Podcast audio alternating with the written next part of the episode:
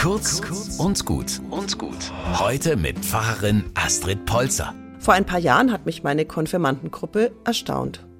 Die Konfis mussten da ein kleines Referat halten und ich hatte ihnen angeboten, entweder ihr nehmt ein Thema, das wir im Konfirmandenunterricht behandelt haben, oder ihr sucht euch aus dem Konfirmandenbuch etwas anderes heraus, was euch interessiert. Das Ergebnis hat mich verblüfft. Von diesen 15 Konfirmandinnen und Konfirmanden haben sich vier für ein anderes Thema entschieden.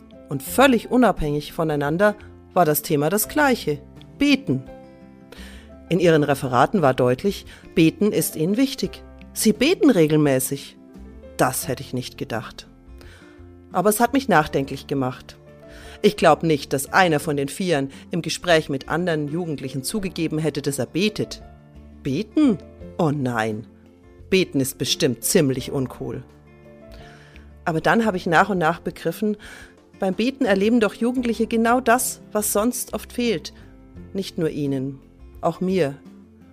Dass ich in Ruhe etwas erzählen kann, dass mir einer zuhört, dass einer mich versteht. Dabei kann ich selbst zur Ruhe kommen und mich selbst besser verstehen. Beten tut mir gut. Egal ob abends im Bett oder wenn es mir schlecht geht. Egal ob ich das Vaterunser spreche oder einfach Gott erzähle, was ich auf dem Herzen habe. Kurz und gut. Jeden Tag eine neue Folge. Am besten, ihr abonniert uns.